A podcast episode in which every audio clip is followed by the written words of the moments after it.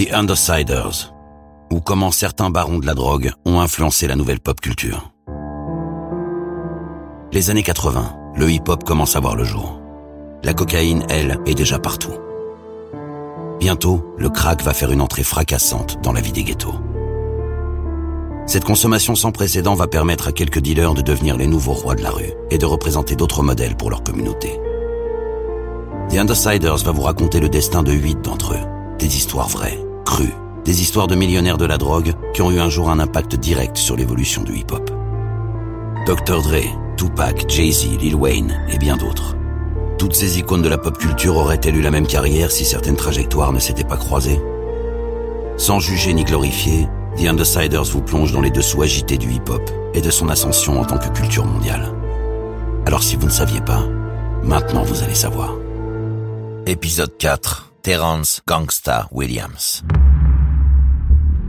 La Nouvelle-Orléans, 1991. La ville possède un des taux d'homicide les plus élevés au monde. Dans la rue, Terrence est une véritable tête brûlée. Entre deal d'héroïne et histoire de meurtre, il aide ses demi-frères à monter un label à l'arrière d'une cuisine. 25 ans après, ce label compte les plus gros vendeurs de disques comme Lil Wayne, Drake ou Nicki Minaj. Voici l'histoire de Terrence Williams, dit Gangsta.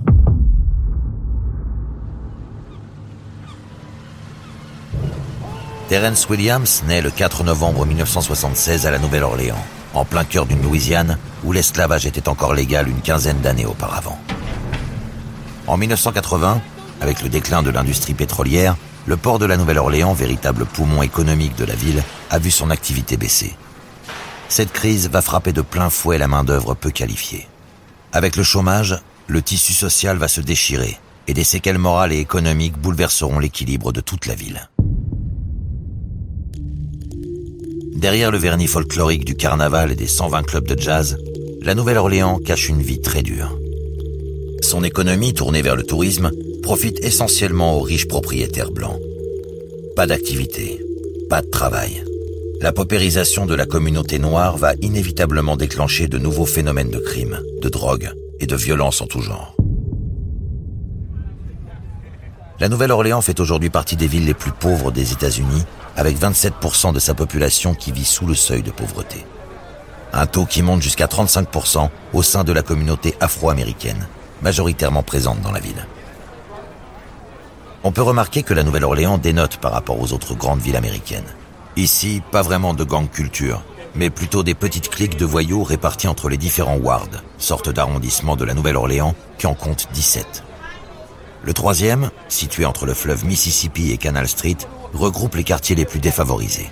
C'est au sein d'un de ces quartiers, poétiquement appelé Magnolia, que la mauvaise graine Terrence Williams va commencer à pousser.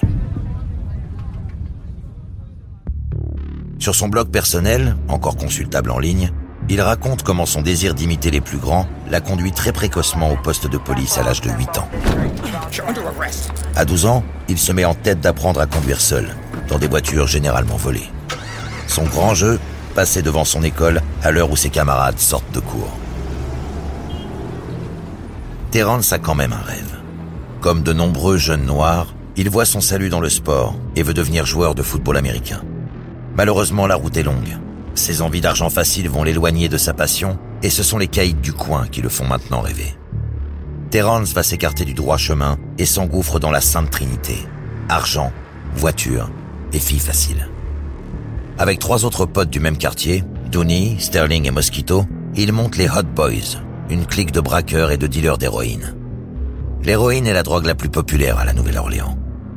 Enfant de la Louisiane, le pianiste Champion Jack Dupree lui déclarait déjà sa flamme en 1941 sur le titre Junker Blues.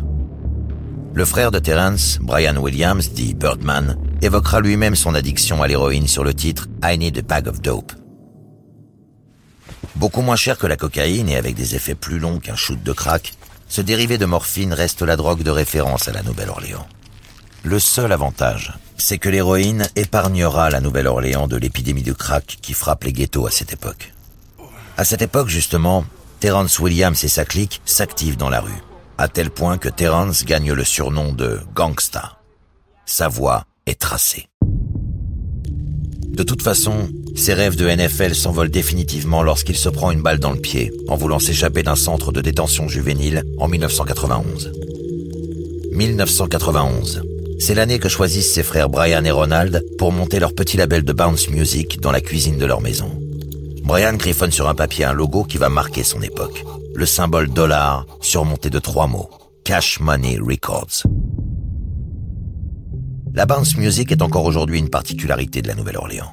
Ce style, mélangeant rythmique électro, chant de Mardi Gras et des lyrics revendiquant fièrement son ward, est né au début des années 80. La bounce music est portée par des artistes comme Ninja Crew, MC T. Tucker ou encore DJ Jimmy. Mais lancer un label, même indépendant, demande de l'argent. Alors qui mieux que Terrence pour financer ses frères? La légende dit qu'il leur aurait donné 100 000 dollars. Les frangins seront aussi soutenus dans leur aventure par leur père, Johnny. Il tient un bar local, le Gladys, du nom de la mère des trois frères, décédés jeunes.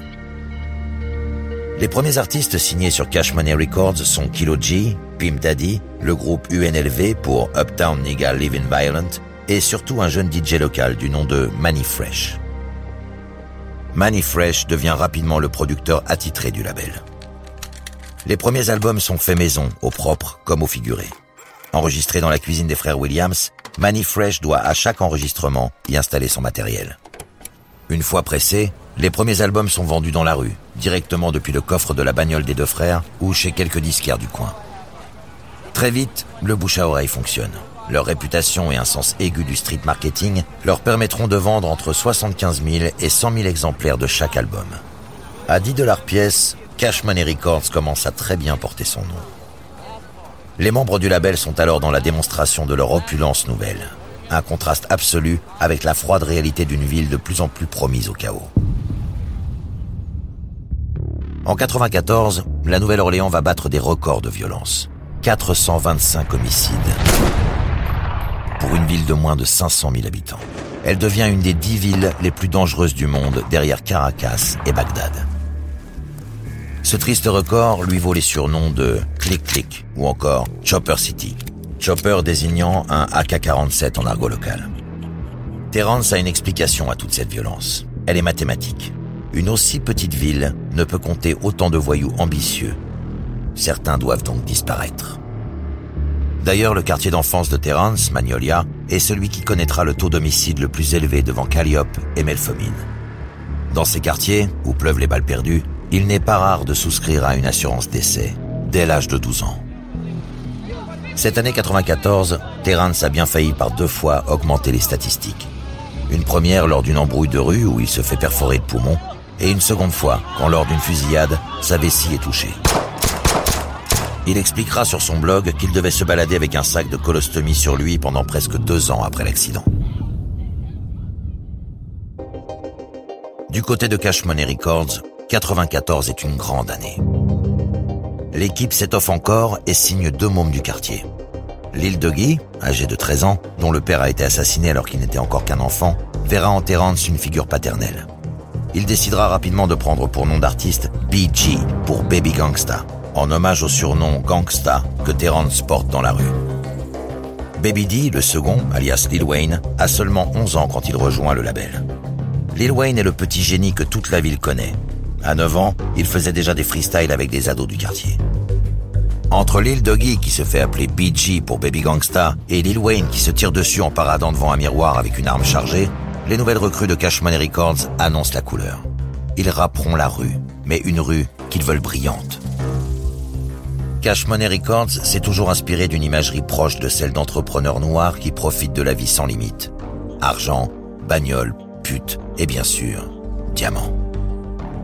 Ils sont omniprésents dans l'univers Cash Money Records et surtout sur les pochettes de disques, sur lesquelles cohabitent Rolls, villas, liasses de billets et colliers de diamants, dans des montages assez audacieux. On dit même que c'est BG qui inventa le terme bling bling.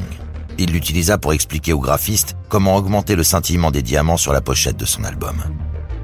Puis il le popularisera avec le titre Bling Bling sur l'album Chopper City in the Ghetto. Si Cash Money Records glorifie la rue qui réussit, Terrence, lui, nous rappelle sa noire réalité. Lors des années qui suivent, il devient un des plus impitoyables nettoyeurs de la ville. De gangsta, son surnom passe à Heartstopper. Terence ne fait pas dans le détail et élimine ceux qui tentent de lui barrer la route. Et il est ingénieux. Il racontera sur son blog qu'il se rasait parfois la moustache et les sourcils pour prendre l'apparence d'une femme et mieux approcher sa victime.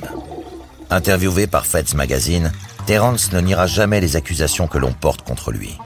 Dans la rue, on raconte que j'ai tué 40 personnes. Pendant ce temps, l'écurie Cash Money Records compte de nouvelles arrivées. Juvenile et Turk viennent rejoindre BG et Lil Wayne.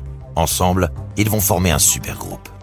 Pour le nom, histoire de s'assurer instantanément une street credibility, Terence propose à ses frères de reprendre le sulfureux Hot Boys, du nom de sa première clique. And he was like, man, come up with a, you know, help me come up with a name for my group. So I was like, you know, we brainstormed. I was like, man, name the Hot Boys. He was like, what's the concept? I was like, you know, they, they busting their heads, they dressing nice, they wearing jewelry, they coming through in the fly cars. You know, they hot, the police looking for them, the girls looking for them, dudes looking to kill them. So he took that and ran with it, and I never thought in a million years it would have blew up as big as it did. Leur premier album, Get It How You Live, se vend à 300 000 exemplaires, toujours en indépendant. Terence n'est jamais bien loin. Armé de deux flingues et d'un gilet pare-balles, il assure la sécurité des membres du groupe en tournée et profite de ses virées régionales pour faire des deals d'héroïne. C'est cette même héroïne qui empêche parfois BG et Turk de monter sur scène ou d'assurer lors de tournage de clips. BG, lui, est carrément accro depuis ses 16 ans. Lot of people thought that Baby Slim was, you know, encouraging us to do drugs, but they used to be mad at us. Come to studio loaded and shit. Les succès s'enchaînent pour Cash Money Records. Les nouveaux artistes remplacent petit à petit les anciens, non pas par goût du public, mais par obligation. Pimp Daddy est tué le 18 avril 1994 pour une simple querelle amoureuse. Il n'a que 18 ans.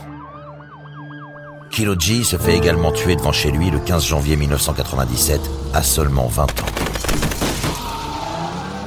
Enfin, Albert Thomas, alias Yellow Boy, du groupe UNLV, sera retrouvé mort dans sa voiture, une balle dans la tête, à 23 ans. Terence, lui, est une fois de plus un miraculé. En 96, il échappe à la mort lors d'une fusillade après qu'une balle lui ait littéralement traversé la poitrine.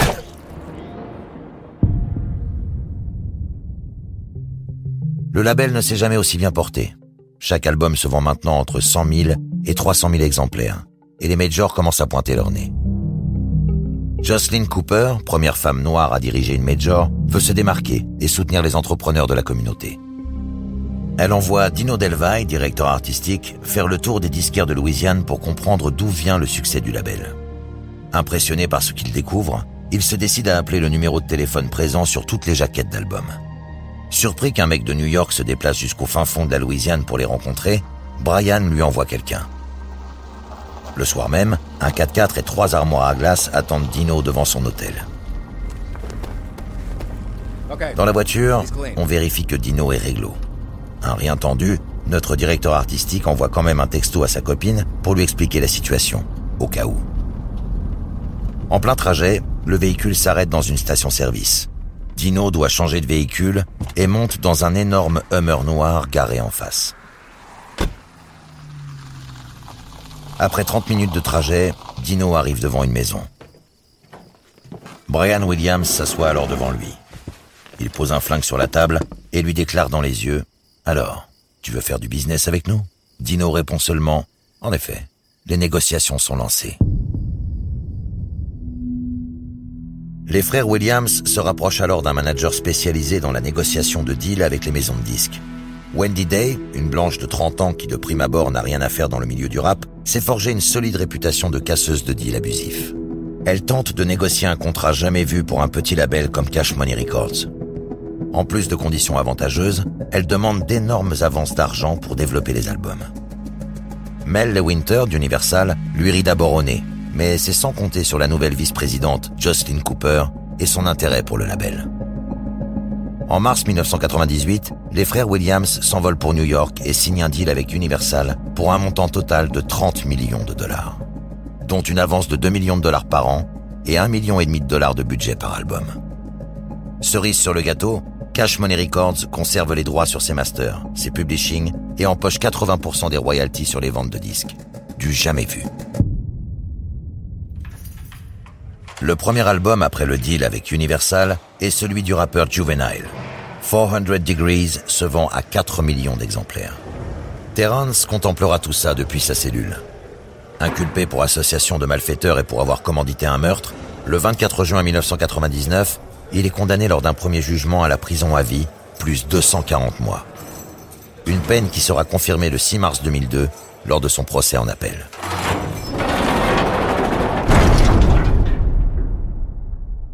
Pendant de nombreuses années, Cash Money Records continue à faire parler de lui. Entre 1998 et 2001, le label comptera 18 singles dans le top 5 et 11 albums certifiés au minimum platine. Mais peu à peu, le label perd de sa superbe au sein de la Nouvelle-Orléans et la concurrence qui s'exerce entre Cash Money Records et le label No Limit de Master P n'arrange rien. Master P, autre grande figure durable de la Nouvelle-Orléans et fondateur du label No Limit, évoquera dans Feds Magazine que son cousin Randall Watts a sûrement été tué par Terrence Williams.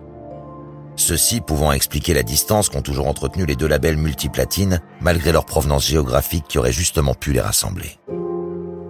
Lâché aussi par certains de ses artistes phares comme BG, qui quitte le label pour des histoires d'argent, Cash Money Records déménage à Miami.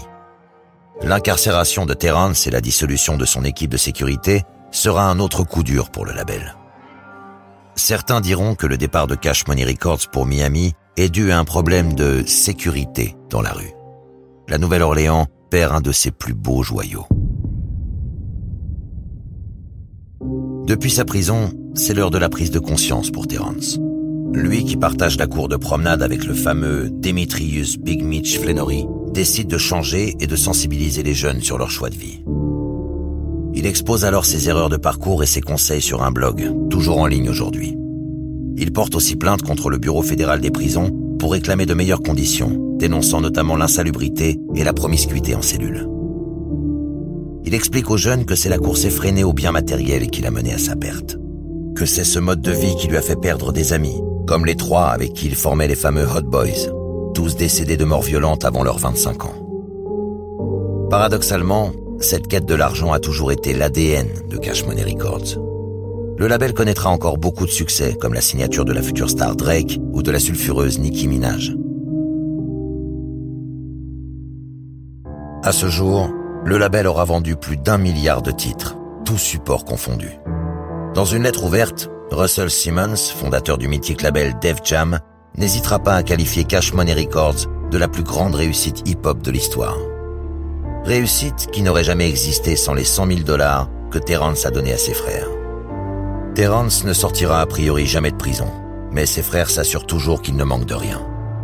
Depuis sa cellule, Terrence observe sa ville après le passage de Katrina et tente d'alerter les jeunes afin qu'ils ne commettent pas les mêmes erreurs que lui.